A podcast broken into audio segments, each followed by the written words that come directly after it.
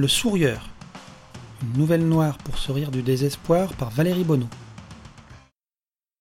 Le vieux monsieur entra dans la rame de métro sans que personne ne lui prête attention. Personne ne prêtait jamais attention au vieux monsieur. D'aussi loin qu'il se souvienne, il était toujours passé inaperçu. Il s'assit dans le métro, un de ces nouveaux métros sur la ligne 6, sans séparation entre les wagons. Il trouvait cela plus convivial. Tout le monde était dans le même wagon, tout le monde partageait le même voyage. Il attachait beaucoup d'importance à la convivialité. Il vivait seul mais n'imaginait pas son existence sans les autres. Il observa les gens autour de lui, le métro n'était pas bondé, une affluence soutenue mais rien d'oppressant. Il pouvait examiner les passagers, les étudier, des visages renfrognés, les yeux rivés sur les téléphones portables pour la plupart avec des écouteurs pour beaucoup d'entre eux. Chacun dans son monde. Le vieux monsieur n'aimait pas cela, mais il acceptait. Il savait que lorsque l'on n'a plus rien à partager, la tentation est grande de se refermer, de faire un plutôt que de faire plein. Il comprenait ces choses-là, il les avait vécues, et s'il avait toujours résisté à cette envie de se couper des autres, il comprenait la lutte, il la comprenait trop bien. Sur la vingtaine de personnes dans son entourage immédiat, il constata que plus de dix regardaient leur portable, trois ou quatre avaient un livre ou une liseuse et les autres restaient les yeux dans le vide, tendus, stressés, inquiets. Il sourit. Il considéra l'homme en costume assis à sa gauche. L'homme ne tourna pas la tête, mais ses yeux cherchaient à estimer la menace. Il craignait cette intrusion, mais ne voulait pas montrer qu'il en avait conscience. Rassuré par ce coup d'œil latéral, il replongea dans son téléphone. Vous allez bien? lui demanda le vieux monsieur.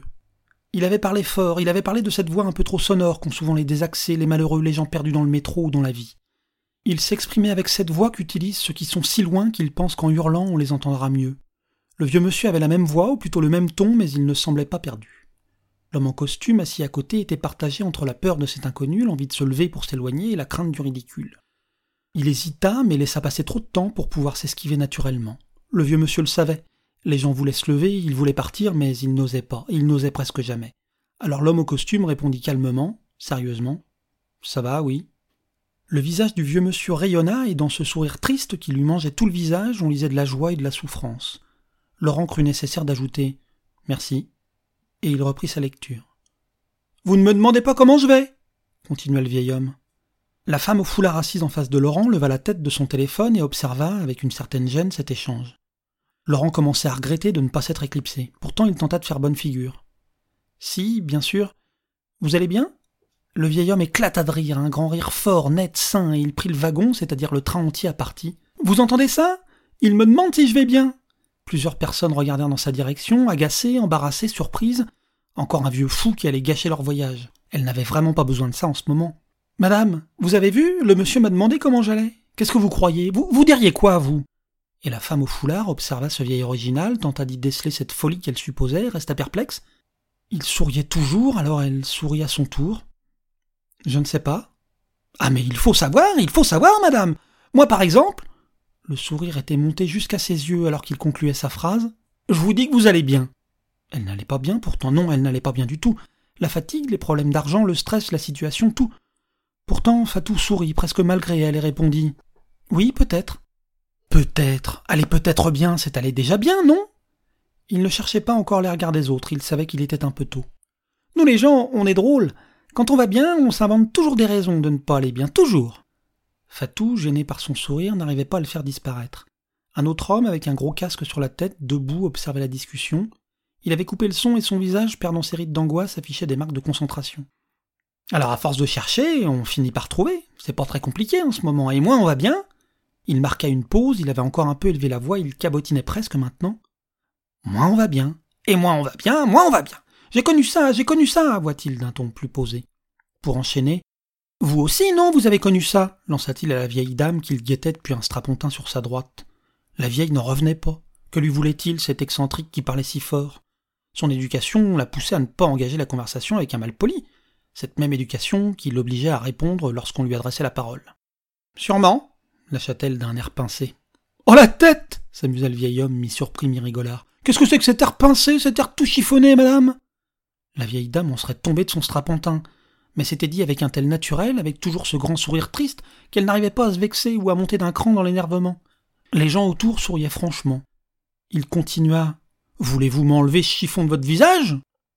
Eugénie ne put s'empêcher de rire. Quand lui avait-on parlé comme cela pour la dernière fois? Elle songea à sa mère. Oui, sa mère lui parlait ainsi, c'était il y a il y a si longtemps.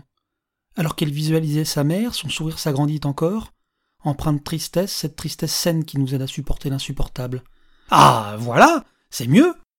La voix du vieux monsieur avait grappillé quelques octaves. Vous savez ce qui se passe quand on provoque un sourire? Vous le savez, madame? Eugénie l'ignorait, mais recommençait à craindre le pire. Il allait peut-être lui sortir une longue histoire liée à quelques croyances ou religions, et Eugénie, athée, ne se sentait pas de subir cela. Mais que pouvait-elle répondre à cet original? Non, je, ne sais pas. Alors, tel un vieux sage, il murmura, sur le ton de la confidence. Une autre personne sourit. Eugénie acquiesça. Il était drôle, ce vieux fou. Le métro s'arrêta à une station, quelques passagers montèrent. Tenez-vous, là Et le vieil homme allongea la jambe pour toucher la chaussure d'une jeune femme presque en face de lui. La jeune femme aux lunettes sursauta, toisa avec inquiétude ce vieux qui lui faisait du pied. Elle nota aussi que tout le monde l'observait. Lorsqu'un important la harcelait dans le métro, personne ne semblait la remarquer, elle était comme invisible. Alors pourquoi tout le monde la fixait-il? Son anxiété monta d'un cran tandis que le vieux monsieur continuait. Je suis sûr que si vous regardez votre voisin, il va vous sourire. Elle ne comprenait rien, mais tourna machinalement la tête. Et oui, ce jeune homme lui souriait. Pas un de ses sourires de dragueur, de vicieux, non. Un beau sourire, et elle voyait bien qu'il ne faisait pas exprès. Il ne pouvait pas s'en empêcher, il en paraissait le premier surpris. Alors Laura lui sourit en retour. Le vieux monsieur se leva, embrassa la rame du regard, et tous les gens, tous les gens sans exception lui souriaient, se souriaient. Il consulta sa montre. Cinq minutes. Pas plus de cinq minutes pour provoquer ce moment de légèreté dans un métro. Il savait aussi que les sourires disparaîtraient presque aussi vite, mais pendant quelques instants encore, les passagers resteraient avec cette joie, qui deviendra souvenir, et ce souvenir, il l'emporterait avec eux, il le raconterait, il le démultiplierait. Il continua un peu son tour du métro, et plus personne ne se cachait ou ne faisait semblant de lire son journal, son téléphone. Il connaissait cet instant, cette bascule, cet état où celles et ceux qui s'inquiétaient d'être importunés craignaient maintenant de rater un bon moment, de ne pas en être, de ne pas être de ces cinq minutes de sourire qu'il leur offrait. Il observa une dernière fois la foule, tous les âges, toutes les couleurs, tous les habits, tout y était. Je descends là, mais je n'emporte pas mon sourire, je vous le laisse. Il pivota et sortit dans le même mouvement tandis que les portes se refermaient. Il avait eu le temps d'apercevoir les yeux voilés d'un homme. Oui, cet interlude arrivait à provoquer quelques larmes d'émotion. Oh, des petites larmes qui ne perlaient pas, mais le sentiment était réel, chaque fois. Il devait partir rapidement pour que le moment de grâce reste en suspens, ne retombe pas trop vite. S'il voulait vraiment faire sourire ces gens, il devait s'esquiver, ne pas trop en profiter avec eux. Depuis cinq ans qu'il répétait cela tous les jours, il connaissait bien les habitudes et les mystères des usagers du métro. Quand il descendait, il leur abandonnait son sourire. Sur le chemin du retour, quand il regagnait son petit studio, il étirait l'instant, s'imaginait prolongeant la discussion avec les passagers leur soufflant. Vous savez ce que j'ai fait quand je suis arrivé en France? Il n'aurait pas su, alors il aurait continué. Je suis allé voir ma fille. Oui, parce que moi je suis du Maroc, mais ma fille, elle a toujours rêvé de vivre à Paris. Moi ça me faisait peur, mais les enfants, ils doivent vivre leur vie. Et comme ma fille, ma petite fille est tout pour moi, Qu'est-ce que je pouvais faire, moi son père, à part l'aider à atteindre son rêve? Il leur aurait confié ça. Chaque fois qu'il prolongeait cette rêverie, il imaginait les visages concentrés, arborant toujours leur sourire tandis qu'il finissait son histoire. Oui, quand je suis arrivé en France il y a cinq ans, la première chose que j'ai faite, c'est d'aller voir ma petite fille.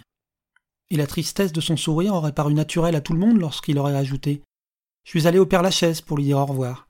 Elle n'est pas très loin de ce poète qui chantait du rock. J'imagine qu'elle doit être heureuse parce qu'elle aimait beaucoup le rock. Et il partirait et il penserait comme il pensait toujours vous savez pourquoi je vous laisse mon sourire? Parce que je n'en ai plus besoin. J'espère que cette nouvelle vous a plu. Je l'ai enregistrée spécialement pour fêter le 10 millième auditeur ou auditrice des Nouvelles Noires. À bientôt